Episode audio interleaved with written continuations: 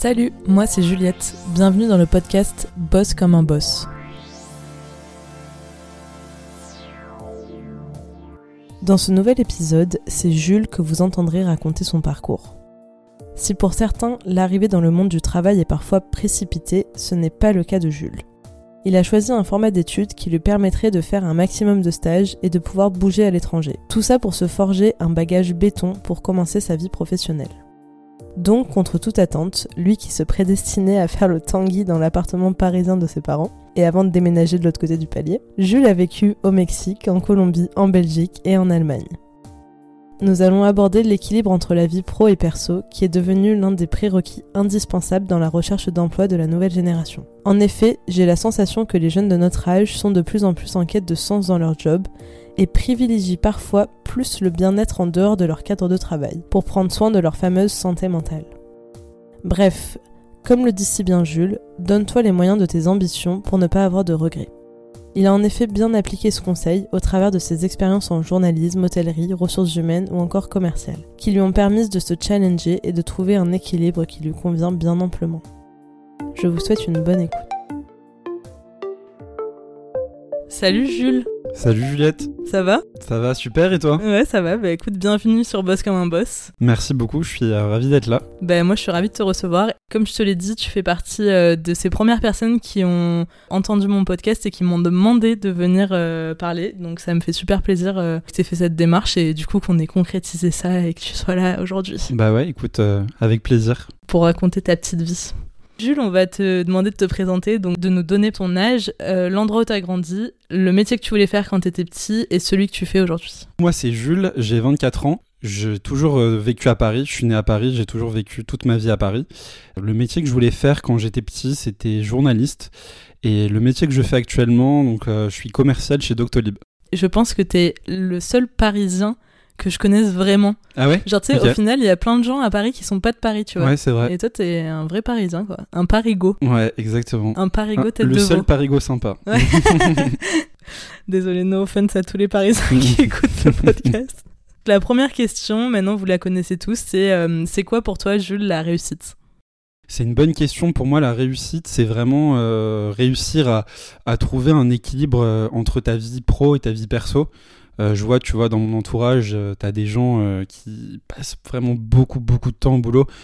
Pour moi, c'est t'épanouir dans un job que tu, aimes, qui te fait grandir, qui peut t'apporter en compétences et, en même temps avoir voilà, une, une vie perso à côté épanouie aussi. Euh, et surtout avoir le temps de voilà de, de, Profiter. de profiter, de la développer. Aussi, euh, une, surtout à Paris, tu vois, une- un métier aussi qui te permet quand même de, d'en vivre. euh, Enfin voilà. euh, rémunérateur. euh, euh, Rémunérateur, c'est pas du tout l'objectif numéro un, mais au moins de te faire plaisir sans regarder en permanence ton porte-monnaie. Ouais. Ouais. Bah, écoute, ouais, c'est un, un beau résumé et c'est vrai que ce fameux équilibre entre vie pro et vie perso, il dépend vraiment de chacun. Et il y a des gens, enfin, tu vois, euh, comme euh, j'ai pu recevoir déjà, mais pour eux, ça l'objectif numéro un, ça va vraiment euh, être, tu vois, d'avoir un métier où tu vis de ta passion, où c'est hyper épanouissant. Mhm. Mais ce côté-là où tu peux concilier les deux, enfin, sans parler de job alimentaire, mais la majorité des gens, ils ont cette vision-là des choses et c'est Ouais, intéressant. ouais. et encore plus notre génération, je pense, qui a vu euh, euh, l'ancienne, justement, euh, faire pas mal de burn-out ou même euh, passer trop de, trop de temps au travail et avoir des regrets plus tard. Je pense qu'on est vachement plus dans l'instant présent et conscient aussi de, que, que, que le bien-être en dehors du cadre, justement, de, travail, c'est hyper important.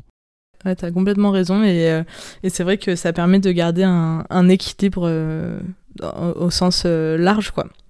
Ok, donc écoute, merci pour cette, cette intro. On va refaire un peu euh, tout le, le chemin de ta vie euh, depuis ta plus tendre enfance, Jules. Tu nous disais que tu voulais être euh, journaliste. Est-ce que c'est quelque chose qui est apparu quand t'étais petit, vraiment en primaire, tu vois, ou c'est arrivé un peu plus tard Non, ça arrivé un petit peu plus tard. c'est vrai que souvent, quand on demande aux petits qu'est-ce que tu veux faire plus tard, c'est maîtresse, pompier, vétérinaire, astronaute. Moi, j'ai jamais eu d'envie particulière à ce moment-là. À la limite, j'aurais pu te dire footballeur, tu vois, sauf que bon, il faut Les quand même croisés, avoir. tu voilà, connais. les croisés, exactement. Il faut avoir quand même euh, des qualités certaines. bon, que malheureusement je n'ai pas. Ah écoute, hein, tu en as d'autres, c'est pas grave. c'est gentil, merci. Mais non, on va dire que au collège, c'est vraiment le métier de, journaliste qui m'a intéressé. Ouais. Journaliste au sens large, tu vois, ça pouvait être très bien euh, journaliste euh, d'investigation comme journaliste sportif, euh, présentateur télé. Enfin voilà, il n'y avait pas de, on va dire, enfin c'était pas journaliste dans un dans un domaine, dans un domaine précis exactement. Si on revient juste un peu en avance, enfin en avant dans tes années plutôt primaires, vraiment ton enfance, enfin avant l'adolescence, est-ce que tu te rappelles ou, ce qu'on t'a raconté de comment t'étais, tu vois, à l'école, comment ça se passait, c'est quoi ton souvenir de, de cette de cette période? J'étais, je pense, j'étais un, un élève euh, plutôt calme, euh, sympa. Euh, j'avais des copains. Enfin, non, non, j'ai plutôt des bons souvenirs. Voilà, une enfance un peu. ouais, RS. en vrai, RS, mais c'est bien. Ouais, non, mais franchement, c'est bien et tant mieux. Hein, ouais. Euh, c'est vrai que c'est une question que je pose à chaque fois, mais tu vois, euh, c'est dans quel genre de famille t'as grandi, les valeurs que qu'on t'a transmises? Mes parents sont séparés quand j'avais deux ans. Souvent, je me souviens quand j'étais petit, on me disait ah ouais, euh, c'est pas trop dur et tout. Et puis en fait, le fait qu'ils se soient séparés justement quand j'avais deux ans et non pas peut-être tu vois à 10-15 ans, j'en ai jamais trop souffert, je pense, et j'en ai même fait une force dans le sens où j'ai jamais été habitué à ma petite routine euh, quotidienne, tu vois, toutes les semaines je, je changeais, j'avais mon sac, euh, donc euh, enfin j'allais chez mon père ou chez ma mère. Bon, heureusement ils habitent pas loin, enfin ils habitaient pas loin de l'école, donc ça c'était pratique. Les valeurs qu'on m'a inculquées, c'est marrant parce que ma mère c'était vraiment il faut que tu aies des bonnes notes à l'école, si tu fais le con c'est pas grave, mais je veux que tu je veux que aies des bonnes notes alors que mon père c'était beaucoup plus porté sur les appréciations et la discipline et si, bon, bah, t'as la moyenne, même 10 sur 20 euh, en primaire ou au collège, on s'en fout, tu passes, c'est le principal, tu vois. Mais donc deux, deux écoles un peu différentes, mais qui se complètent bien finalement. Que ça soit dans la vie pratique euh, d'aller euh, une semaine chez l'un ou chez l'autre, ou plus largement dans la vie tout court, t'as un peu pioché de, de, chaque côté pour faire ta petite tambouille. C'est bien, ça permet, tu vois, de, de trouver un équilibre en plus avec justement euh, mon beau-père que j'avais, ma belle-mère, ça te permet aussi de te nourrir de l'éducation euh, d'autres personnes, même si évidemment euh, ce sont pas mes parents, mais, je les voilà, enfin j'avais un profond respect pour eux étant donné qu'ils, enfin voilà, ils étaient avec mes parents, et, puis, tes parents. Et puis je les ai connus, euh, enfin je les connais toujours, donc euh, ça fait ça fait longtemps, tu vois. Donc euh. une bonne vingtaine d'années. Ouais, exactement. donc là, la période de la primaire passe, tu arrives au collège, donc là tu rentres dans un collège qui, en fait non, tu étais déjà dans la même école depuis. Exactement, exactement. En fait, mon école pour pour info, c'est une école donc Saint-Michel de Picpus à Paris, dans le 12e, qui fait de la petite section de maternelle à la aux classes prépa. Donc, ah euh, c'est une usine. Euh, vous n'en sortirez pas vivant. Ah ouais, ouais, on était, euh, je sais plus, plus de 2000, toutes classes confondues, donc c'était énorme. Mais donc, ouais, du coup, j'ai pas changé d'établissement. c'était toujours la même école avec globalement. les mêmes personnes. Les mêmes personnes. Alors, avec des nouvelles personnes, mais tu as toujours ton cercle d'amis. Ouais, ça, ça peut permettre aussi, je pense, euh, de nouer des liens euh, super forts, en fait, de se connaître depuis autant d'années. ah, euh, bien sûr. Même bah, si des fois, tu devais, pardon, je te coupe, te dire, ça me saoule d'être toujours avec les mêmes personnes, les mêmes têtes et tout, mais au final. Exactement. En fait, t'as ce côté hyper cool où. Bah en fait du CP à la terminale j'ai certains potes avec lesquels je me suis toujours amusé dans la cour de récré et mais en même temps c'est cool de pouvoir découvrir des nouvelles personnes en fait ce qui est bien c'est qu'il y avait quand même beaucoup de nouveaux donc tu avais quand même ce sentiment de de, de, devoir un peu t'intégrer parce que la majorité des gens étaient nouveaux en fait tu vois. Oui c'était pas euh, acquis euh, du, début à la fin. c'est pas euh, t'étais déjà au primaire donc t'étais le roi du collège. Non, il y avait quand même pas mal de, de nouvelles personnes Jules le roi du collège. je, je, je n'irai pas jusque là on n'a pas parlé t'as des frères et sœurs? Ouais, ouais c'est un schéma un peu compliqué. pour résumer rapidement, j'ai deux sœurs et un frère. Euh, mais de parents euh, différents. Euh, c'est des demi-frères, des demi-sœurs. Mais donc une grande sœur, un petit frère et une petite sœur. Vous suivez un peu la même logique, enfin pour l'instant on va dire de, classe, vous étiez tous dans le même établissement Alors non, parce que ma sœur en fait vivait chez sa mère, donc elle était à Bordeaux. mon frère était dans le, même, établissement que moi, après il a changé, arrivé au collège. Et ma, ma petite sœur vit aussi chez sa mère. Euh, donc euh, non, j'ai été dans la même école qu'avec mon frère. C'est marrant parce que mon frère en fait n'a pas le même nom de famille que moi, donc les profs ne savaient pas que c'était mon petit frère. Ok, donc tu as évité les fameux. Ouais, ouais. Ah, vous êtes le ah. petit frère de. Ah, J'espère que vous serez moins, moins bavard que lui.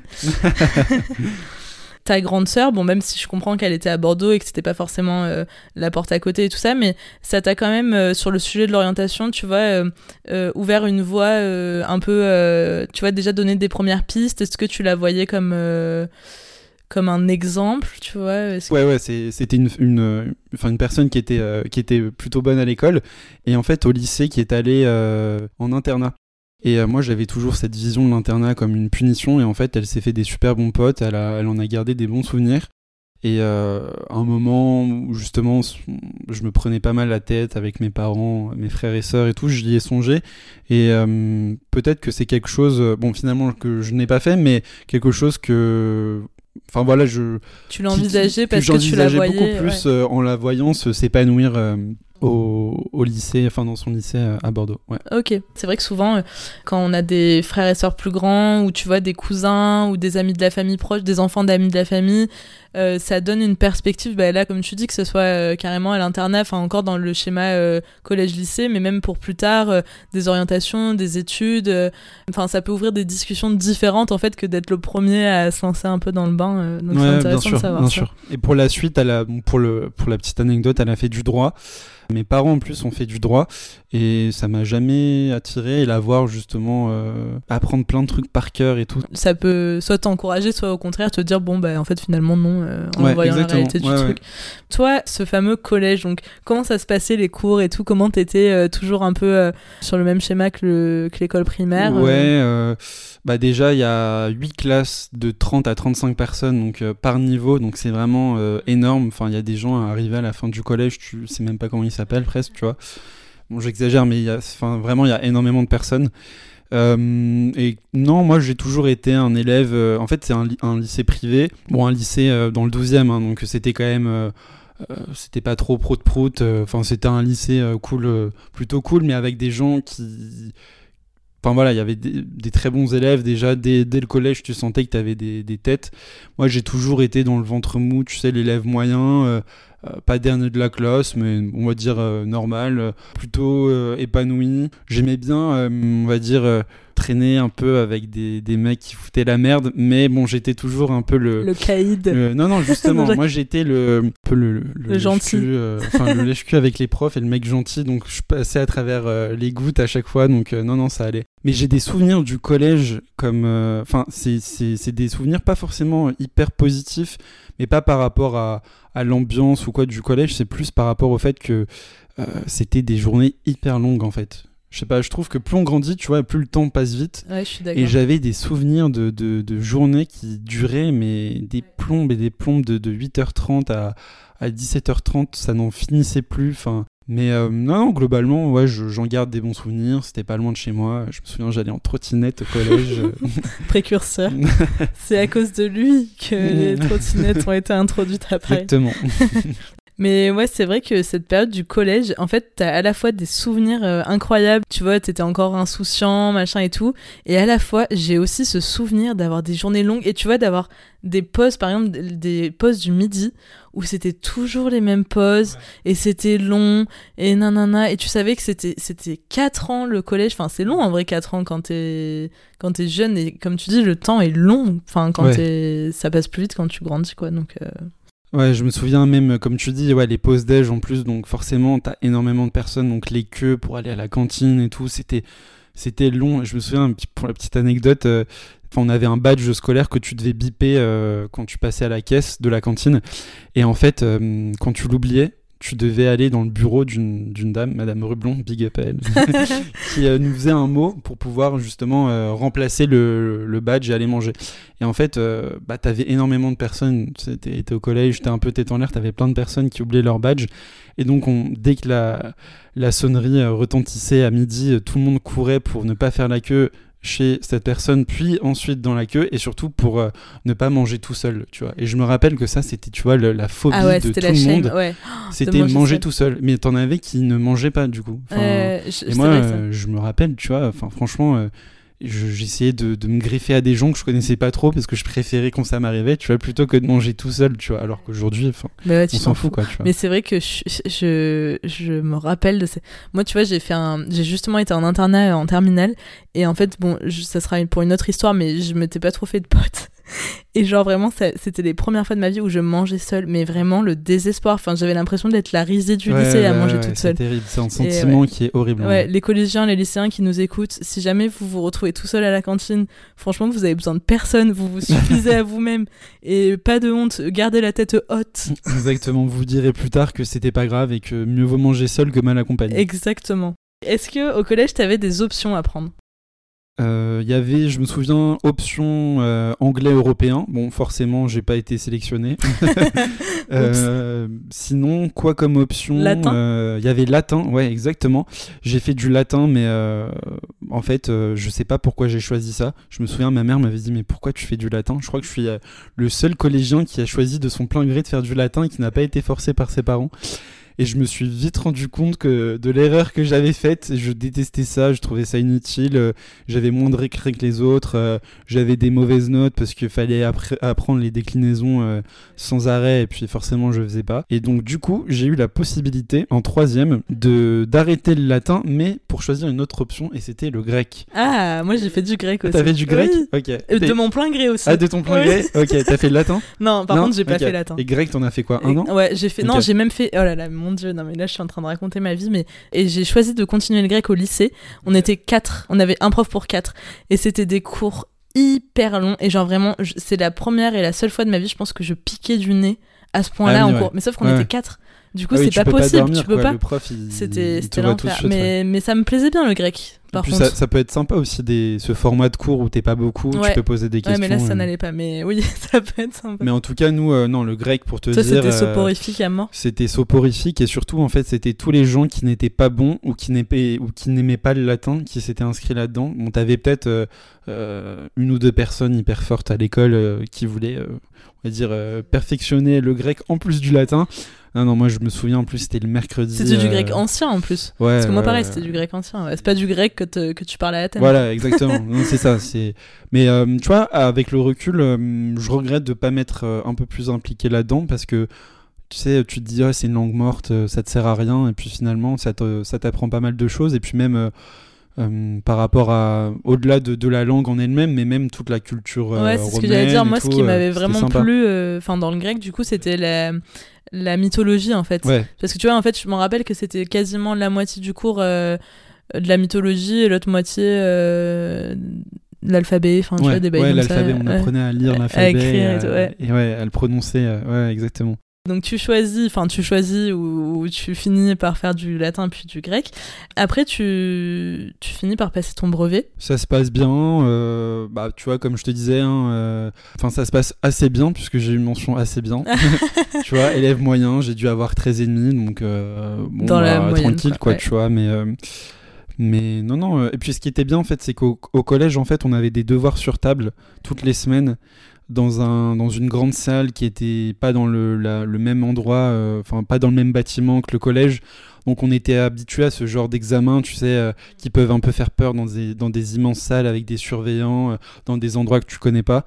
Donc non, non, franchement, tout s'est Comme sur des roulettes. Ouais, exactement. Ok, et là, pendant cette période, avant qu'on passe à la période lycée, tu avais donc cette idée de faire journaliste. Est-ce que tu avais vu un conseiller, une conseillère d'orientation alors il y en avait euh, au quatrième étage, je me souviens, au BDI, c'était le bureau... Euh, CDI, non? Non, il y avait le CDI pour euh, lire et emprunter des livres et pour utiliser les postes de travail. Et il y avait le BDI en plus, ouais. C'était le bureau d'information ou je sais plus d'orientation et d'information, un truc comme ça. Enfin, je sais plus exactement le terme. Non, j'y suis jamais allé euh, et j'ai pas le souvenir que mes potes euh, y soient allés non plus parce que t'es trop petit et que. Ouais, tu te laisses un peu porter. Euh. bah c'est ça, tu te laisses porter, tu te dis bah on verra, enfin tu te poses pas trop de, questions et surtout en fait bah, les seuls moments où tu pouvais y aller c'était à la récré ou à la fin de la journée donc autant te dire que j'avais d'autres préoccupations. Le ping pong. d'autres priorités. Non, et puis bon, je me disais, oh là là, mais le, le, le la fac, c'est tellement loin, quoi, que bon. Euh, Non, mais j'ai fait un stage, donc comme tout le monde, de, De troisième de, de troisième, Ok. euh, au service euh, des sports, et du service journalistique de, de Canal+. Donc euh, c'était hyper bien. Euh, en plus, euh, comme je le, je le disais au début du, du podcast, moi j'adore le foot, donc euh, on m'avait mis en plus surtout sur le foot, donc j'avais pu rencontrer tous les, les présentateurs, les commentateurs et tout, donc franchement j'étais au paradis et ça m'a vachement donné envie de faire ça. Mais je me rendais compte quand même que du haut de tes, je sais pas, t'as quel âge en troisième euh, 15, 15 ans, 14, 14 ouais, ans, ouais. que tu avais 3-4 personnes qui, on va dire, euh, avaient un, boulot hyper intéressant et le- les autres, c'était quand même beaucoup de, montage, de, de, de, rédaction. euh, et donc, ça m'a pas. euh, Enfin, ça m'a donné envie de continuer. C'était toujours dans un coin de ma tête, mais. En même temps, bon, euh, je me disais, euh, why not pour euh, découvrir autre chose, tu vois. C'était pas euh, la vocation ultime non plus. Mais en tout cas, j'ai beaucoup aimé, ouais. Donc tu continues dans toujours le même établissement au lycée. Tu te rappelles d'un gros changement entre le collège et le lycée ou... Ouais, ouais, la, la seconde, bah, là on était plus 8 classes, on était 11 classes, il y, a eu- il y avait eu de l'écrémage parce que enfin, les élèves qui étaient pas très bons on se sont Ouais, fait bah, dégager, hein, bah, euh, ça, certains ouais. comme des malpropres en vrai par, euh, par Ouais. notre collège. Bah, ça c'est toujours euh, le, le fameux sujet euh, des stades du bac. hein, Exactement, euh, enfin, 100% de réussite au bac, mais en même temps tu t'écrèmes tous les ans jusqu'à la terminale, donc heureusement que t'as 100%. Quoi. Ouais, c'est clair. Et non, c'était niveau scolaire, c'était c'était plus compliqué. C'était l'année, franchement, qui m'a le plus marqué. J'ai failli redoubler parce que j'avais des notes catastrophiques en maths, mais vraiment genre 5 sur 20, tu vois. Tu vois, comme d'hab, j'ai pu passer à travers les mailles du filet parce qu'à côté, euh, j'avais pas des mauvaises notes, j'étais l'élève sympa. des petits sourires au prof. J'allais voir le prof à la fin de, des cours. Ah, j'ai pas compris, alors que je m'en foutais juste pour essayer de sauver ma peau. J'espère qu'il me Ah là là, reconnaîtra pas s'il dire, ouais, écoute ce podcast. Mais bon, on fait comme on peut. Hein. Ouais, mais bon, Et, au moins euh, t'as tout tenté, hein. Fallait mettre ça. toutes les Et je suis passé euh, vraiment euh, ric-rac, mais je suis passé parce que bon, finalement, la, la moyenne générale était pas, pas, pas trop mauvaise. Euh, mais ouais, ouais, je me souviens que c'était compliqué, même en français, euh, c'était plus, euh, tu sais, des dictées ou enfin ou des, des, des- de la conjugaison. Là, c'était des commentaires de texte. Mm, des c'était des choses, ouais. des rédactions. Euh, niveau en maths, c'était quand même plus poussé. Il y avait des nouvelles matières. euh, non, non, la seconde, ouais, c'était compliqué. Enfin, c'était pas euh, atroce, mais Oui, je pense oui, que c'était l'année scolaire qui a marqué le plus ma vie, enfin ma scolarité, quoi. T'arrives quand même tant bien que mal à, à passer en première. Donc là, tu choisis d'aller en ES. Ouais. Le choix, il s'est fait instinctivement, j'imagine. ouais. enfin franchement, euh, c'était quelque chose qui me qui m'intéressait euh, beaucoup. Ma sœur avait fait ES. S, bon, de toute manière, j'avais pas le niveau en maths, mais ça m'intéressait pas. Elle, euh, pourquoi pas J'aurais bien pris elle, mais euh, mais franchement, la SES, c'était une matière que qui qui me enfin qui m'a plu, mais qui m'intéressait. Mais même, euh, je savais qu'il y avait, c'était quand même euh, un- une matière hyper importante, si ce n'est la plus importante de, la filière. Donc, euh, ça, c'est tout de suite ça qui m'a donné envie. Au niveau des discussions sur l'orientation, bah, ça devient quand même beaucoup plus concret quand tu arrives en première et en terminale. Euh, que ça soit, euh, tu vois, avec tes potes, euh, avec ta famille, avec les profs, comment t'en étais où? Écoute, j'ai pas de, de souvenirs spéciaux par rapport à l'orientation. Je me disais que peut-être je ferais une fac de, de sciences sociales, de gestion, d'éco, si justement cette matière-là me plaisait, ou une école de commerce. Euh, j'ai jamais eu beaucoup de discussions avec mes parents ni- niveau orientation, non pas qu'ils s'intéressaient pas à moi, hein, pas du tout, mais c'était plus tout va bien, oui, bon, bah on te laisse choisir. euh, ils m'ont jamais mis la pression sur, euh, sur ce que je voulais faire, ils m'ont jamais dit ah, tu feras S ou sinon tu redoubles. Enfin, non, mais ils savaient que j'aurais redoublé 8 fois sinon. mais, Ouais. euh, mais sinon, euh, non. Oui, ils t'ont pas mis la euh, pression. Tu disais que, par exemple, tes parents avaient fait du droit, que ta sœur aussi, ils t'ont jamais dit tu Du feras tout. comme nous. Ouais, ouais, du tout. Ils m'ont jamais dit tu feras du droit. ils m'ont dit fais ce qui te plaît. et arrivé en première, mine de rien, t'as encore pas mal de temps avant le, la fin du, du lycée le début des études supérieures. T'en as qui, euh, arrivés en terminale, ne savent toujours pas euh, ce qu'ils veulent faire. Moi, j'étais. J'ai pas vu de. Alors, si, j'ai alors j'ai pas vu de conseiller d'orientation euh, au lycée. Par contre, j'ai fait un test euh, MBTI. Je sais pas si tu connais. Non. C'est un test un peu de personnalité. euh, tu réponds à des questions. À la fin, ils te sortent une fiche un peu ré- récapitulative sur toi-même. euh, qui te donne des axes pour, euh, pour choisir telle ou telle voie. Et en fait, bah, il m'avait dit, bah, écoutez, vu ce que vous avez fait, enfin, vu le choix que vous avez fait, vous avez bien fait. c'est ES, ça a l'air d'être quelque chose qui vous correspond. Et c'était, ouais, comme je te dis, plutôt, bah, écoutez, vous êtes plutôt fait pour faire une école de commerce ou ou une fac, euh, une, déco. Alors ça, je crois que je l'ai fait en terminale parce que justement, euh, euh, j'étais un peu en mode purée, mais je sais pas ce que je vais faire et il ça arrive. ça arrive. Il faut que je je sois un peu réactif sur APB. Alors je crois que c'était ma mère connaissait une personne qui s'occupait de, de, ça, qui lui avait proposé, donc elles avaient dû échanger à mon sujet en disant, enfin ma mère avait dû dire, ah il sait pas quoi faire, euh, tu peux pas m'aider, enfin je sais pas, mais je sais plus quoi faire de ce gars. J'espère qu'elle a pas dit ça, mais non.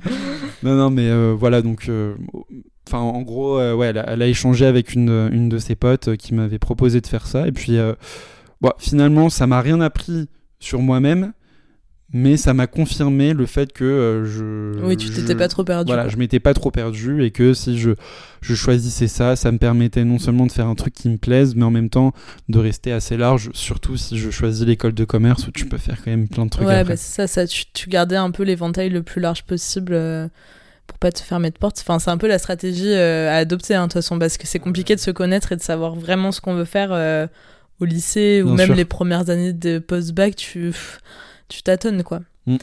Ok, donc tu passes ton bac.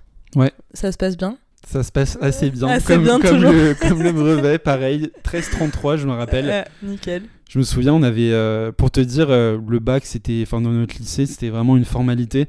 On avait fait une, euh, une fête avec tous les, les terminales et je m'étais pas réveillé le lendemain. Et en fait, ah mais pourquoi ça m'étonne pas en fait je m'étais pas réveillé au, moment des résultats du bac. Ma mère qui m'appelle, je réponds pas, donc elle a appelé un de mes potes qui est venu me réveiller en sonnant à mon interphone.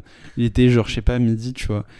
Et euh, elle était là, euh, se disait, euh, t'as tous mes, as tous mes, mes, enfin toutes mes amies qui, qui me demandent alors le bac et Jules.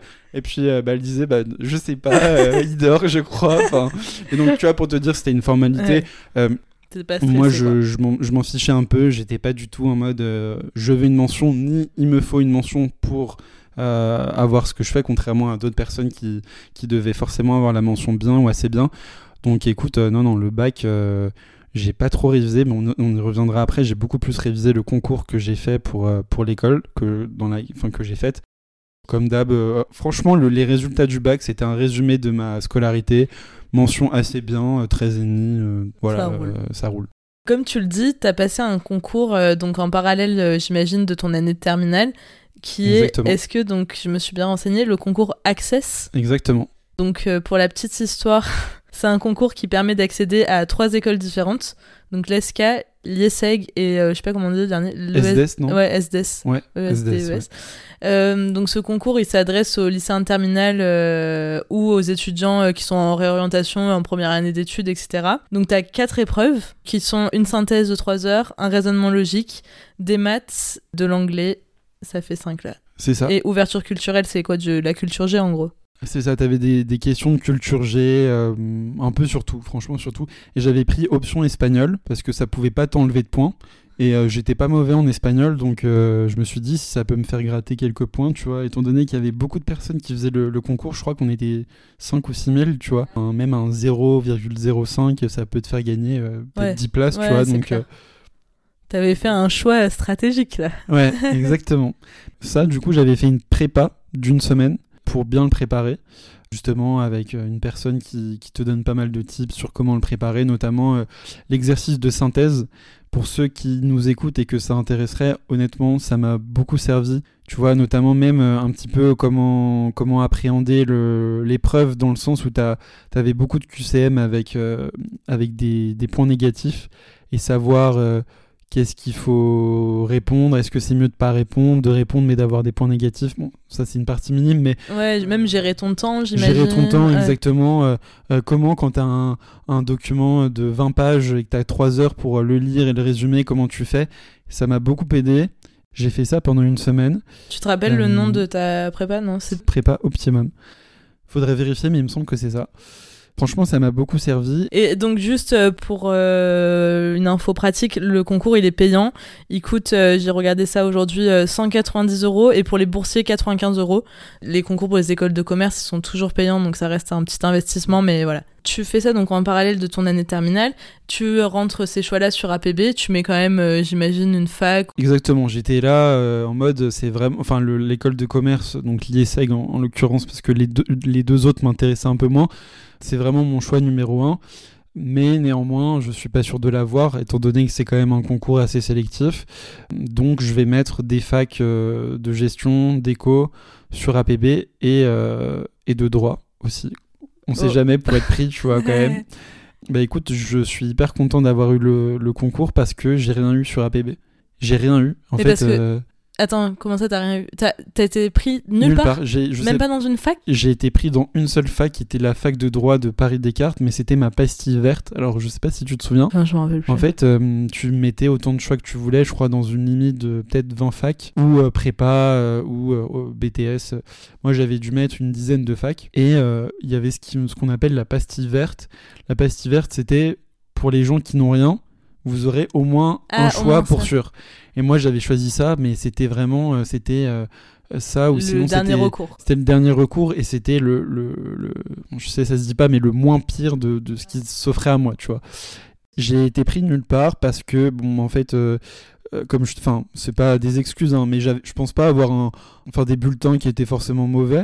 C'est juste que, en fait, bah, vu qu'on était dans un lycée exigeant, forcément un 12 de, dans ce type de lycée vaut peut-être, euh, peut-être, je sais pas, un 13 ou un 14 dans un autre. Mais euh, en tous les cas. Euh, oui, ils font pas la distinction. Voilà, ils font pas, je sais pas s'ils faisaient la distinction, mais en tout cas, moi, j'ai pas été pris. Alors qu'en plus, je savais qu'il y avait, une, il me semble, une priorité pour les personnes qui vivent à Paris, pour les facs parisiennes. Euh, et non, donc euh, j'ai pas été pris à la Sorbonne, c'est vrai que euh, on y, enfin on n'y pense pas trop nous en tant que simples provinciaux, mais mais c'est vrai que les Parisiens, enfin nous tu vois, on a tendance plutôt à mettre une fac vers chez nous, comme tu dis en dernier recours. Ben vous, c'est les facs parisiennes qui sont hyper prisées. Ouais, bah, c'est ça. Et du coup, c'est vrai que t'as pas le, ce backup, entre guillemets. Euh, bah, toutes les facs que j'ai mises, c'était forcément des facs à Paris. Et euh, c'était la moitié euh, la Sorbonne ou Assas, mais avec différentes filières. Donc éco, éco-G ou juste gestion. Ah oui, et je me souviens, parce que je ne l'ai pas mentionné, j'avais postulé aussi à des, des IUT, GEA et TC, technique, donc TC pour ceux qui connaissent, de, commercialisation, je crois, et GEA, gestion des entreprises et des administrations. Et euh, je me souviens, euh, franchement, j'avais bien prêt parce que ça, ça m'intéressait pas mal euh, au cas où j'ai pas de, enfin, j'ai pas l'école que je voulais. Bah écoute, j'ai pas été pris non plus, alors que j'avais bien postulé, j'avais pris le temps de faire une bonne lettre et tout. J'étais sur liste d'attente, mais on m'a pas pris. Ah j'ai eu ma pastille verte, donc euh, autant te dire que je pense que la fac de droit de Descartes, euh, j'y serais pas, allé... pas vu beaucoup. Ouais, je l'aurais pas vu beaucoup. Et eux ne t'auraient pas vu Et j'aurais, j'aurais perdu une année un peu bêtement, quoi. Mais bon, donc tant mieux, t'as bien fait en fait de mettre toutes les chances de ton côté en amont et de réviser ce concours à fond parce que finalement tu as eu l'école que tu voulais, c'est-à-dire euh, l'IESEG, qui est donc euh, une école qui est localisée à Paris et à Lille. T'avais postulé pour celui de Paris. Moi, j'avais postulé pour celui de Paris parce que, euh, bah déjà, tu sais, euh, les, les, les, frais de scolarité pour le, les écoles de commerce, c'est quand même euh, exorbitant. Donc, payer ça plus un logement à Lille, ça commençait à devenir quand même compliqué, tu vois, pour mes parents. Et puis même, enfin voilà, tu sais, moi, j'ai toujours vécu à Paris, j'avais tous mes potes à Paris. Donc, t'avais pas forcément envie de bouger. C'est ça. Et tous mes potes, en fait, bah, faisaient leurs études à Paris, à part euh, un ou deux qui sont allés, qui ont quitté la France. Comme tu dis, des frais de scolarité euh, assez élevés comme toutes les écoles de co. Tes parents te payent cette école? Ouais, bah j'ai failli faire un prêt, puis finalement ils m'ont dit qu'ils me payaient l'école forcément euh, ça t'arrange. Hein. C'est mieux de partir euh, sans, sans, être endetté euh, sur, la, sur le marché du travail, dans la vie active. Et là, donc, ça y est, tu commences ta vie, ta vie étudiante. Donc là, c'est vrai que c'est un format qui est différent enfin, de, par rapport aux autres personnes qu'on a entendues dans le podcast. C'est parce que du coup, t'es resté en fait chez, dans ton cadre de vie, bah t'es pas parti. Je suis resté chez mes parents. Exactement. Je suis resté chez mes parents.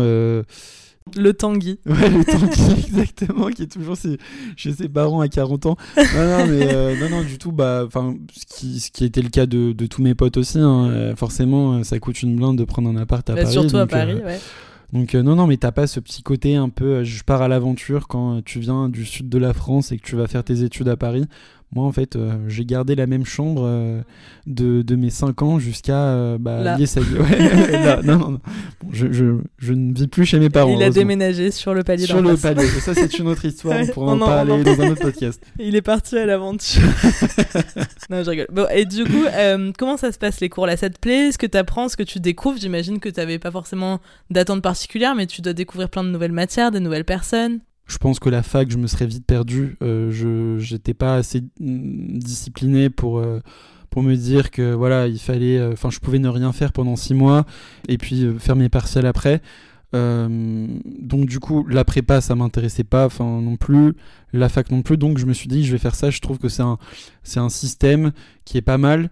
Euh, c'est quand même une école qui est reconnue, c'est pas une boîte à fric comme beaucoup d'écoles de commerce le sont. C'est pour ça que j'avais postulé qu'à cette école et, à l'ESCA en me disant bon bah si je l'ai pas, je préfère euh, aller dans une fac que dans une école euh, pas très bonne, tu vois, pour dépenser mes sous. Enfin, et ceux de mes parents, enfin c'est pas, tu vois, c'est pas, c'est pas cool. Et donc du coup ouais, le format des cours est plutôt sympa. C'est en fait, tu as l'impression d'être un peu dans la continuité du lycée avec plein de, de matières différentes, des maths, euh, mhm, des maths, euh, de, de l'éco, beaucoup d'anglais. Euh, tu as la possibilité, en fait, dès la première année, de faire toutes tes matières en anglais. moi, j'ai pas pris cette option. non pas que j'étais pas bon en anglais, mais je préférais quand même, quand même voilà, assurer mes arrières et commencer en français. donc non, non, des, des, cours globalement, globalement assez généralistes. Et puis non, le, truc surtout moi qui m'intéressait dans cette, euh, dans, dans cette école, c'est que tu avais la possibilité de faire des stages à la fin de, de chaque année et des Erasmus. C'était ma prochaine question, c'était le côté un peu professionnalisant de l'école. Ça, c'est hyper important et euh, on le dira jamais assez qu'il faut tester un ah, maximum pour savoir ce qu'on veut faire ou éliminer euh, les... ce qu'on veut pas faire. C'est vrai que de pouvoir avoir des stages dès la première année, c'est euh, hyper important parce que même si tu es un gros bébé en première année, avec du recul, euh, tous les stages qu'on a fait au début de nos études, on avait c'est compliqué en vrai de s'intégrer, de comprendre, de machin et tout, mais, mais ça te donne une première vision, une première approche du monde du travail qui est hyper importante. quoi. C'est hyper formateur. au moins, ça, ça t'aide toujours à mieux te connaître et puis savoir voilà ce que déjà ce que tu veux ou à défaut ce que tu ne veux pas faire dans la vie. Et puis, mine de rien, quand tu arrives ensuite sur le marché du travail, bah, tu as, fait des stages tous les étés. Euh, et ça, c'est quand même une réelle valeur ajoutée quand tu t'essayes de te vendre par rapport à d'autres étudiants qui sont à la fac et qui ne le font pas forcément. C'est vrai que les premières euh, expériences pro, ou même pour trouver des stages, plus on monte dans les années, plus on a fait de choses avant, même si c'est des petits stages, hein, mais chaque expérience qu'on fait, en fait, on va pouvoir la revendre derrière euh, pour intégrer quelque chose d'autre, quoi. C'est un truc un peu en escalier. Euh. Exactement. Tes stages, tu les fais dans quoi Pour revenir au journalisme, ça me passe un petit peu parce que, en fait, j'en parle vite fait avec mes profs d'histoire du, du, du, lycée qui me disent que c'est archi bouché, que euh, tu, je vais être pigiste. Euh, enfin, j'ai rien contre les pigistes, hein, mais je veux dire que voilà, c'est un métier qui est dur. T'es pas sûr de trouver du boulot. Euh, tu commences vraiment en, galérant. Oui, bah, c'est sûr que ça n'a pas dû trop t'encourager. Bah, exactement. Tu sais, t'es es jeune, tu te poses des questions, tu te dis que, voilà, des profs qui sont un peu des exemples te disent ça. Bon, bah, du coup, ça m'est passé. Je me suis dit, bon, si je fais une école de commerce, ça me ferme pas totalement cette, cette option. Je pourrais faire un master space si besoin finalement, je m'oriente vers, euh, vers l'hôtellerie. On n'en a pas trop parlé avant, mais c'est euh, en fait c'est un autre truc qui m'intéressait pas mal. En fait, euh, ce côté relationnel avec les clients. J'ai été employé polyvalent dans un hôtel 4 étoiles à Paris. C'était hyper formateur. En fait, j'étais à la fois à la réception, bagagiste, je faisais le petit déj le matin, et puis je changeais aussi les draps. J'étais ce qu'on appelle équipier aussi, donc c'est le, le terme pour dire femme ou homme de chambre. Donc bon, au moins j'ai appris à savoir dresser un lit au cordeau, bien nettoyer une chambre, faire des, des omelettes le matin. J'imagine que tu as mis ça en pratique chez toi, chez tes parents. Exactement, exactement. C'est moi qui faisais les omelettes. Omelettes pas tous les matins. lit au carré pour tout le monde. ok, ouais, mais en vrai c'est bien de pouvoir, tu vois, de voir dans l'opérationnel bah, ce, que c'est vraiment en fait le métier au quotidien de tous ces gens qui travaillent. Avoir justement fait un métier comme le leur ça te permet de, bah, de comprendre leur, euh, leur, quotidien. leur quotidien, leur manière de fonctionner, de t'adapter à eux et d'être aussi un bon euh, manager si euh, tu as vocation à l'être plus tard. Ouais. Vraiment. Tu parles de l'hôtellerie. Est-ce que tu avais à Paris, ou enfin, du coup à Paris, mais fait des petits jobs, tu vois, de restauration, de trucs comme ça avant ou jamais? J'avais été une fois serveur rapidement, mais surtout j'avais été en fait, j'avais travaillé en tant que, tu sais, euh, hôte d'accueil dans des salons pour me faire un peu d'argent. Au salon du vin, euh, des, trucs comme ça, ouais. Salon du vin, salon des entrepreneurs. Euh. Mais il y a quand même ce côté contact, direct, exactement, avec, avec le client. Et moi, c'est quelque chose qui m'a toujours plu et et qui m'a toujours donné envie, tu vois. Même quand j'étais petit, je faisais des vides-greniers, je me levais à 6 heures, j'avais trop envie de, de, de, de parler. Ouais, exactement, exactement. Ok, bah trop cool. Et donc là, donc tu fais ce premier stage euh, en hôtellerie, donc ça, j'imagine que c'est quand même difficile, non euh, Bon après c'est formateur, ça, ça t'apprend un peu plus sur le concret euh, de ce métier-là. Hyper strict. Je me souviens, une fois j'étais arrivé mal rasé, on m'avait dit tu vas aux toilettes, tu vas te raser et tout. J'étais costard, cravate tous les jours. tu te faisais le brushing Ouais, le petit brushing. je peux te dire que quand je, je me penchais pour pour euh, changer des, des, couettes de lit. J'avais toujours peur que mon pantalon de costume craque, c'était pas forcément idéal. Mais euh, non, non, mais c'est bien, ça t'apprend une certaine euh, même j'étais un peu, enfin même souvent en retard, ça t'apprend à être ponctuel. je, me, je, me, vends pas trop, hein, mais... ouais, surtout, on, on, voit que tu l'as vraiment mis en pratique ça dans les années qui ont suivi. J'ai pas trop la chronologie en tête, mais donc ça c'était la première, c'était la première année. La deuxième année, tu continues à Paris ou, déjà tu as une mobilité à l'étranger? À l'ISEG, en fait, ce qui est chouette, c'est que tu peux faire un Erasmus en bachelor et un Erasmus en master. Généralement, en fait, les gens préfèrent partir une fois, donc en troisième année. Euh, moi, j'ai fait le choix plutôt de partir en deuxième année parce qu'il y avait moins de personnes qui partaient, donc ça m'offrait plus de possibilités pour choisir la destination. J'étais pas non plus euh, amoureux de l'école. T'en as, tu sais, à cette époque-là, c'est euh, BDE. moi, j'étais du coup toujours avec tout seul à la cantine. tout seul à la cantine. Mais euh, non, non, mais tu vois, le soir, euh, en fait, l'école est à la Défense. Moi, j'habite dans le 12e, donc c'était vraiment loin. Et t'avais beaucoup de gens qui vivaient euh, à, à Neuilly, le Valois, Saint-Germain-en-Laye, donc vraiment à l'opposé de chez moi. donc je voyais pas beaucoup les gens. oui, et puis t'avais toujours ton cercle, finalement. ouais, voilà. de, de, primaire pour certains ou de collège et, lycée. Voilà, ça me dérangeait pas du tout de, de partir en, en deuxième année, au contraire. Je suis parti au Mexique à Monterrey. Donc c'est une ville euh, dans, le, dans le nord du Mexique. C'est pas très connu, c'est pas très touristique parce que c'est une ville euh, hyper industrielle. Mais c'est la troisième ou quatrième plus grosse ville euh, du pays. Hein. ah ouais, ok. Je crois qu'il y a une dizaine de millions d'habitants peut-être. Et, là, donc ton expérience, ça se passe comment Bah écoute, c'est trop bien. le Tanguy devient le Manuel, non, non, je rigole. non, non, mais le. Ouais, bah écoute, forcément, ça te. Enfin, moi, ça m'a, ça m'a beaucoup plu parce que euh, j'avais un peu une appétence et une envie d'aller dans un pays hispanique. Mes grands-parents, ils habitent en Espagne. J'ai toujours euh, aimé cette langue et ce côté. Euh, ce côté un peu aussi exotique et tout, latin exactement. Et bah forcément, t'apprends, c'est la première fois que je vivais seul, donc j'étais en coloc. Tu te fais, euh, c'est con, mais tu te fais à manger, tu te fais tes lessives. Euh, tu fais ton lit au carré. Euh, tu fais ton lit au carré. Enfin, t'as quand même, tu, tu, grandis pas mal, tu vois. Alors même si les cours sont moins intéressants, mais c'est des cours en espagnol, donc ça te permet de progresser en espagnol. Et puis surtout d'un point de vue perso, ça t'aide, ça, ça, te fait quand même beaucoup grandir, ouais. C'est clair. Et, et, là, les gens qui étaient avec toi, c'était des Français où il y avait des gens qui venaient d'autres pays? Euh. Alors il y avait de tout. La coloc que j'ai faite, euh, c'était avec des Français, mais je l'ai même pas choisi. En fait, c'était un immeuble qui venait d'être construit. Il y avait quatre chambres et j'étais le premier à choisir une chambre. Et en fait, il y a d'autres Français qui sont, arrivés. Euh, j'aurais préféré vivre avec des, pas forcément des Mexicains, étant donné que bah, eux ils vivaient souvent chez eux ou chez leurs parents, mais au moins avec des, des étudiants euh, étrangers, européens ou d'autres pays euh, sud-américains pour bah, t'améliorer en, en, anglais, en espagnol, et puis avoir ce côté un peu auberge espagnol et tout, tu vois, que j'ai retrouvé aussi, mais forcément, bon, un peu moins vu que t'es avec des Français. T'es dans ton confort, exactement.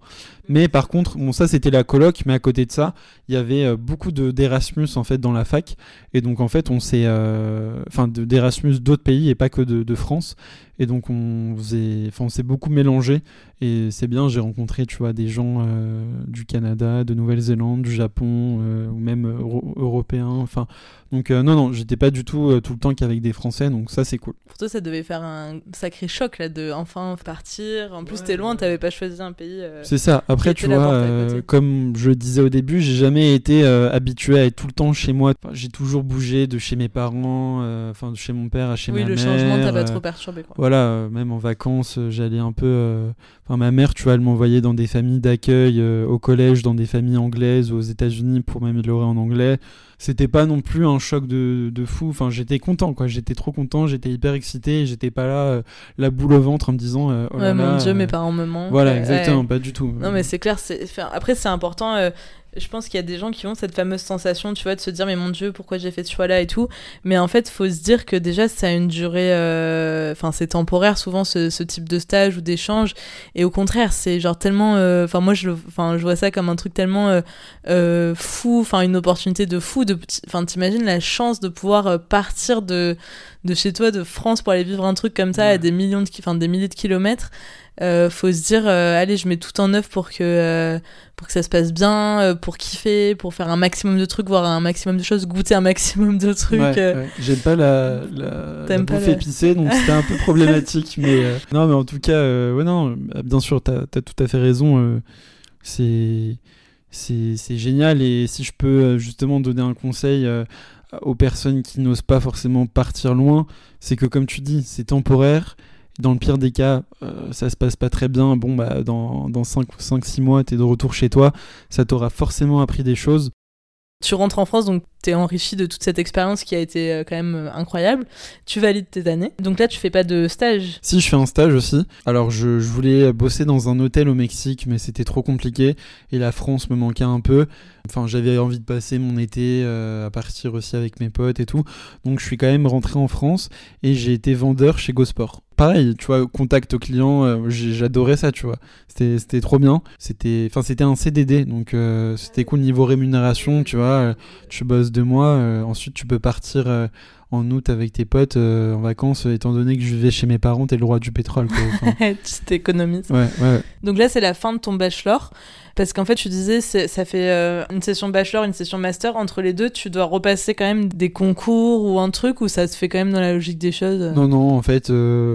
Euh, bah, juste euh, si tu passes pas tu redoubles si tu redoubles deux fois bon tu te fais virer donc mais sinon non non enfin tu passes en master du moment que tu valides tes voilà tes matières en troisième année par contre il y a des masters qui sont plus exigeants que, que d'autres donc là, cette troisième année, c'est quoi les enjeux euh, qu'il y a? Pareil, un stage donc d'une durée un peu plus longue. Bah là, je fais un stage. Écoute, je, je me dis, en fait, j'hésite entre, euh, entre deux masters.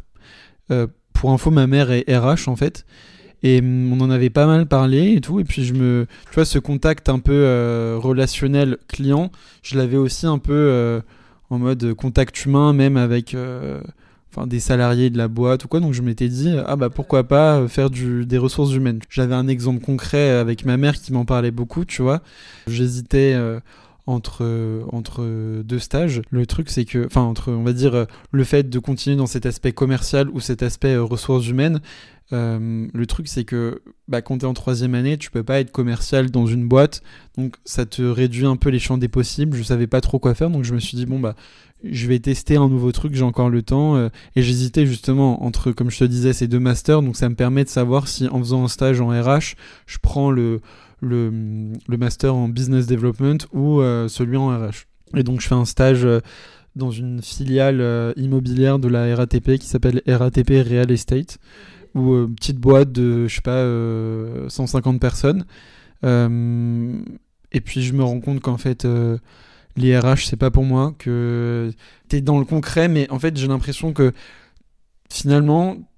Tu finis par perdre euh, ce fameux truc humain, en fait. Bah oui, et puis, euh, je sais pas, quand t'es commercial, tu, tu rends, comment dire, t'aides l'entreprise à croître de manière directe. Là, c'est plus, tu aides à éviter les problèmes pour que l'entreprise grandisse. Enfin, euh, éviter les problèmes, enfin, en backup, c'est un peu l'envers du décor il y a quand même beaucoup d'administratifs et ça je m'en rendais pas compte tu vois tout ce qui est gestion de paye euh, euh, tri des CV euh, beaucoup d'Excel en fait c'était c'était pas un stage qui m'a déplu mais en fait je, je m'emmerdais un peu c'était trop tout le temps la même chose en fait tous les mois enfin c'était un stage de trois mois c'était trop souvent, c'était redondant. ouais, donc ça te permet en fait d'éliminer ce, ce choix-là. Ouais, exactement.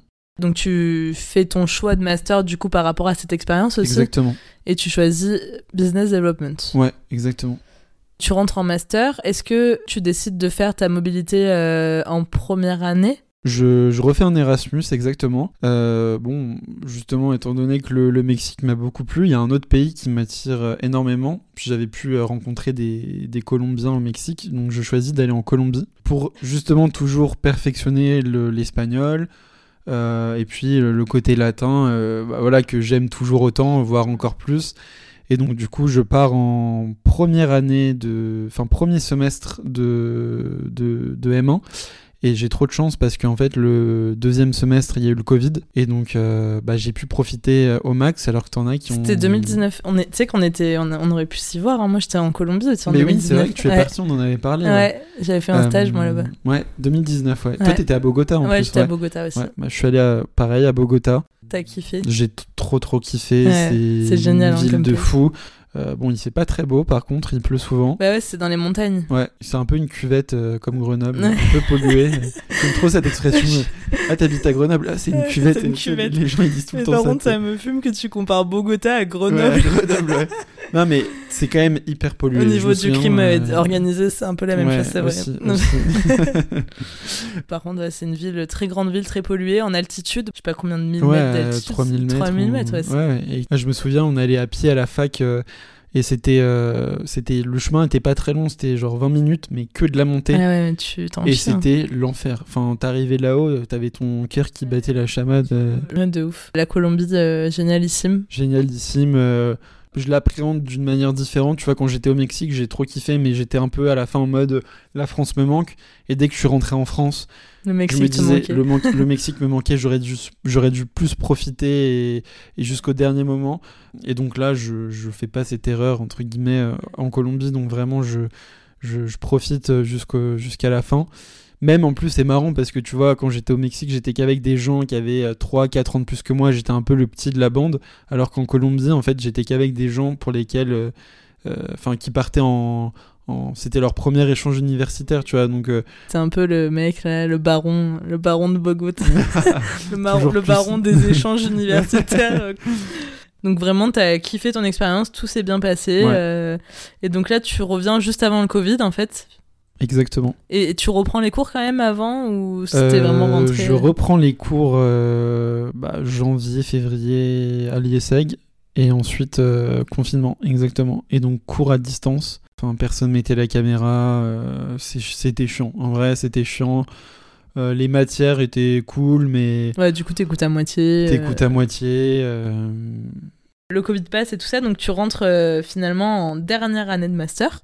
Je fais un stage euh, dans une, une, boîte qui s'appelle Marquet Film, qui fait du placement de produits euh, dans des clips de musique, des, des, séries télé, des, des, films, et des, en plus des, des gros films, enfin ou des artistes connus quoi. Enfin, et, et, en fait, bah là, j'étais commercial.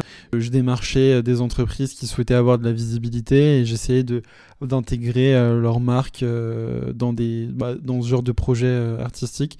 Et c'était trop bien. J'ai trop aimé ça m'a et ça m'a confirmé l'envie de d'avoir un boulot un peu en lien avec tout ça. Ça doit être drôle de voir comment ça se fait enfin dans les backstage un peu. Du coup ça ça clôture en fait ton M1. Ça clôture mon M1 exactement. OK. Et donc après? Et donc après, je décide de faire une année de césure.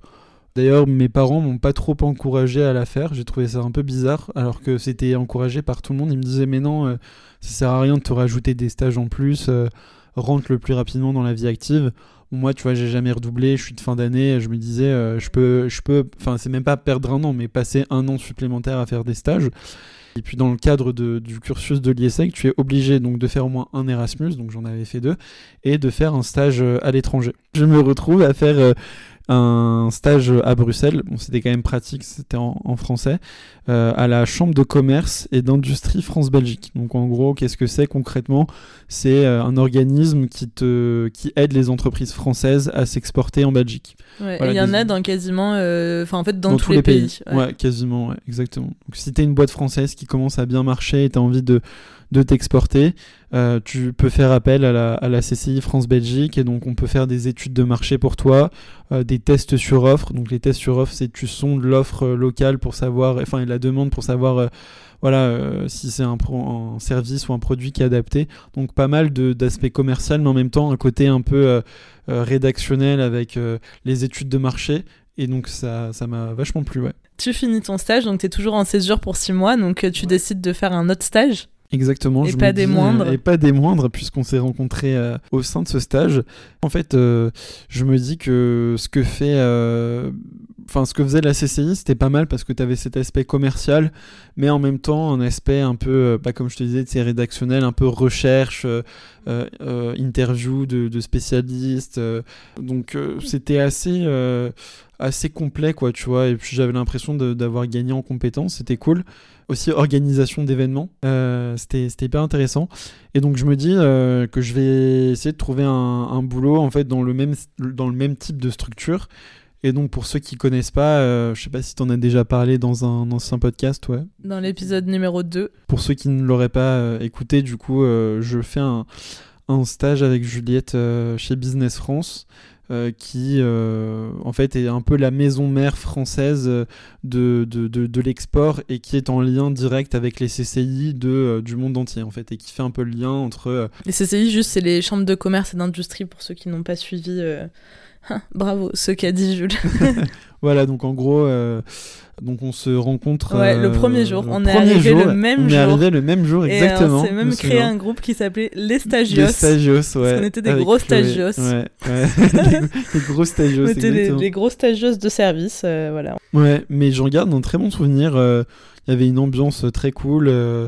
On était tous les deux donc dans le, le pôle euh, produits alimentaires. Euh, le stage euh, euh, s'est bien passé, m'a plu, mais il y avait un truc qui me manquait, c'était ce, cet aspect relationnel et, et contact direct avec le client. Je trouvais qu'il y avait trop, trop d'intermédiaires avec tous les bureaux, les clients, les boîtes françaises, et j'avais envie de peut-être de quelque chose. D'être plus dans le vif, en fait. dans le vif, exactement, et d'avoir moins d'interlocuteurs et d'être directement à parler avec ton prospect ou ton client, tu vois. Et d'être peut-être aussi un peu plus. euh, Enfin, pas stimulé dans le sens, euh, tu vois, avoir une prime en fonction de tes objectifs et tout, mais d'avoir quand même ce truc où tu te dis. Euh, un objectif un peu plus euh, challengeant, quoi. Ouais, D'être un peu Ouais, challengé. Tu voulais du challenge, c'est ouais, ça ouais, bien sûr. Bah, du challenge, euh, ne serait-ce que comme tu dis, enfin, même sans parler de rémunération, mais c'est cool de dire que quand tu taffes bien, bah, tu peux justement avoir des meilleurs, enfin, des, des objectifs plus hauts, donc tu peux avoir une meilleure rémunération, ou à l'inverse, si tu bosses pas bien, en avoir une moins bonne. Et puis aussi le public, hein, mais bon, euh, ça c'est c'est comme ça partout, euh, malheureusement, j'ai l'impression, je sais pas ce que t'en as pensé, mais t'avais quand même euh, des process Ouais, il y a des qui process étaient qui sont super longs et, et on perdait euh, pas mal de temps dans des choses qu'on qui nécessitaient, je, enfin dans d'autres boîtes peut-être moins de temps quoi. Mais bon, c'est de la faute de personne. Hein, dans- Oui, oui, c'est juste le système qui est comme ça. Après, dans le, dans le public, tu as d'autres avantages que tu retrouves pas dans le privé. Et inversement, Bien après, sûr. voilà, ça dépend des, des caractères, des, des âges aussi. Je pense que tu vois, euh, ça, c'est des boîtes qui sont, qui sont hyper adaptées pour des gens qui ont, par exemple, une vie de famille et tout ça. Et, et moi, je comprends et j'ai aussi cette vision-là que quand tu es jeune, tu as besoin bah, de ce fameux petit truc en plus, tu vois, qui Bah va ouais, vraiment venir te challenger. euh. En tout cas, euh, petite équipe sympa avec, ouais, par euh, contre, avec euh, Chloé. super, euh, Lily, euh, super ouais. team. Et Lily, ouais. Big up On lui fait un bisou si elle nous écoute. Parce que je sais que Chloé nous écoutera. ouais, donc ton petit stage chez Business France. Donc là, ça y est, ta vie de stagiaire se termine. Tu pars en vacances tranquille, ton été se passe bien et tout, et puis en parallèle de ça, je me rappelle que, ben non, tu savais déjà. J'avais trouvé, ouais.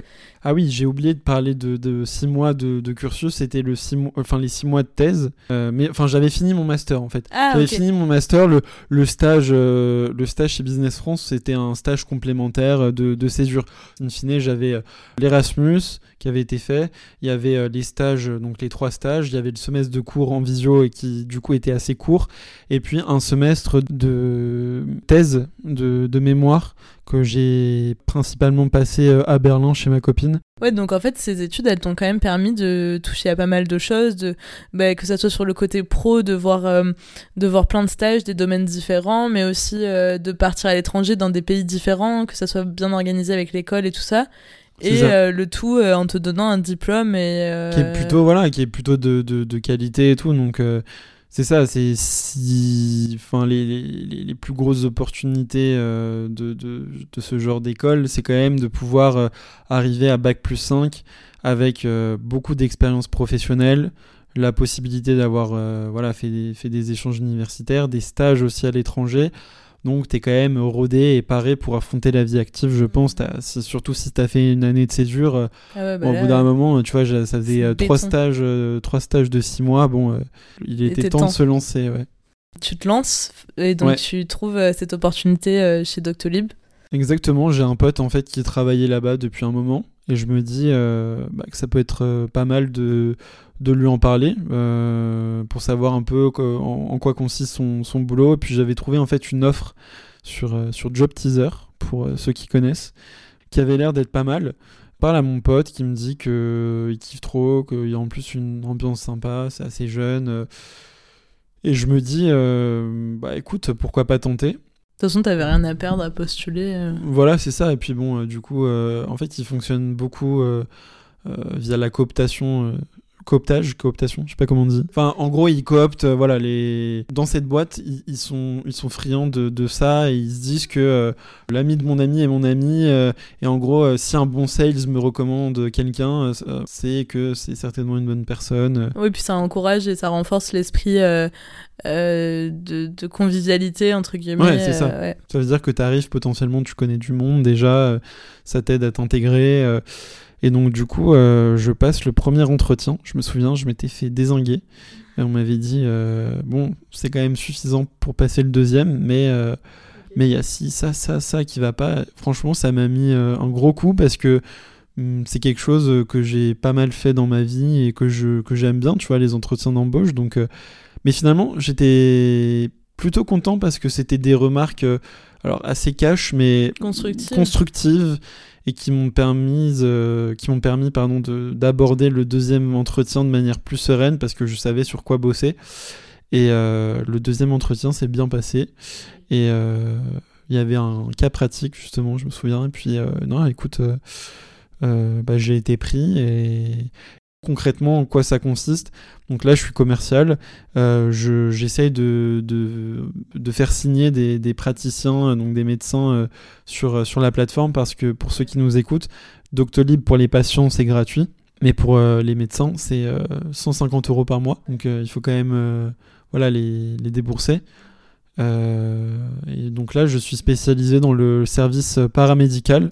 Donc paramédical, c'est psychologue, ostéopathe, euh, diététicien, euh, pédicure podologue, infirmier. Bon, c'est les grosses spé du, du, cluster. Mais c'est très cool parce que du coup, c'est super varié.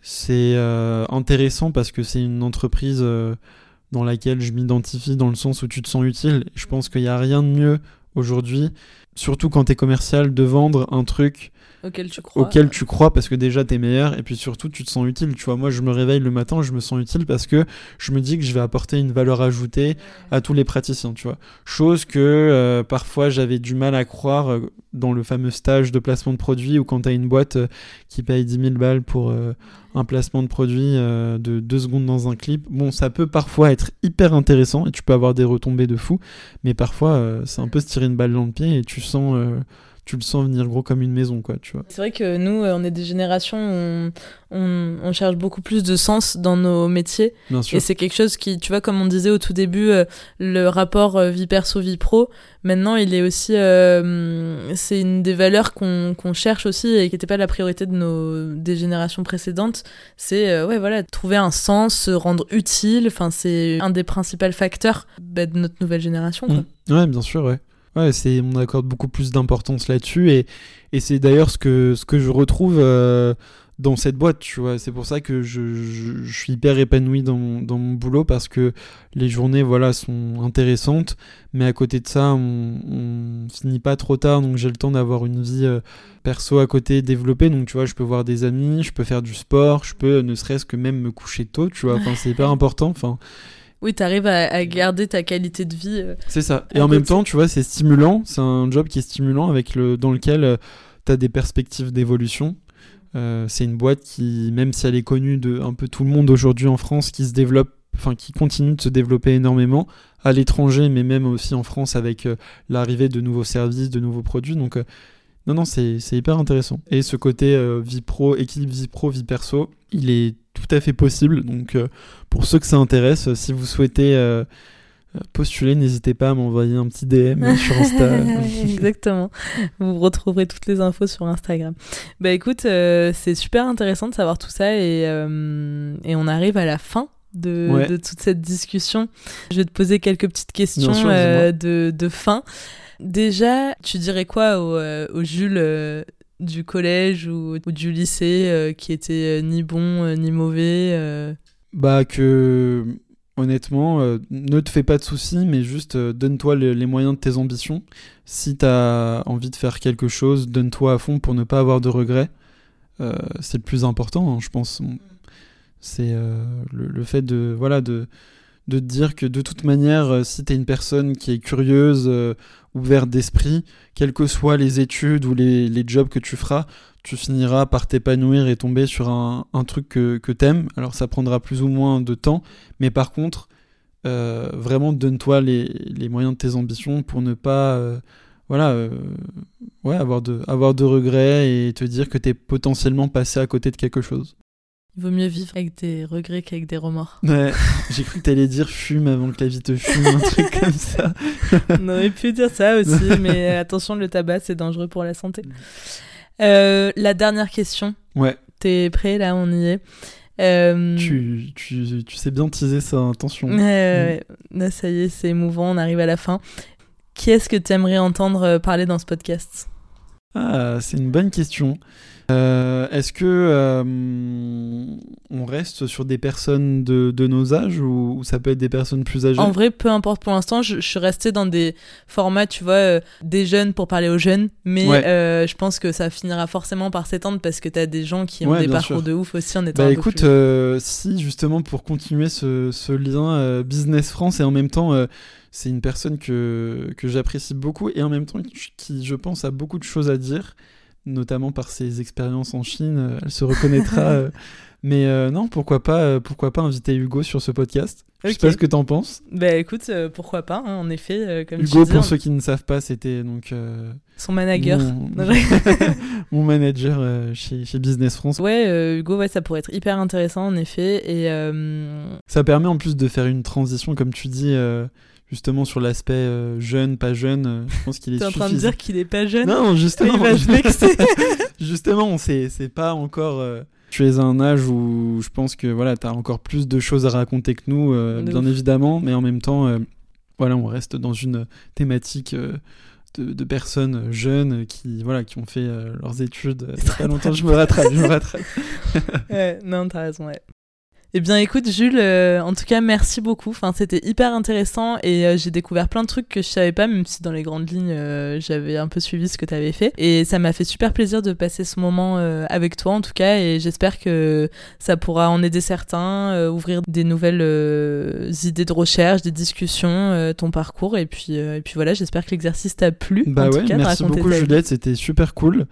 Euh, c'était hyper, euh, hyper sympa de, de pouvoir échanger euh, à ce sujet et puis toujours ta bonne humeur au rendez-vous, donc c'est cool. Et euh, ouais, et puis bon, bah, si, euh, si certaines personnes ont des questions ou quoi, qu'elles qu'elles n'hésitent Qu'elles pas. viennent. Qu'elles On les attend à la qu'elles sortie. ouais, bah écoutez, vous pouvez retrouver en tout cas euh, toutes les infos du podcast, dont les coordonnées de Jules sur le Instagram boss comme un boss. Et puis, on se dit à dans 15 jours pour un nouvel épisode. Salut Salut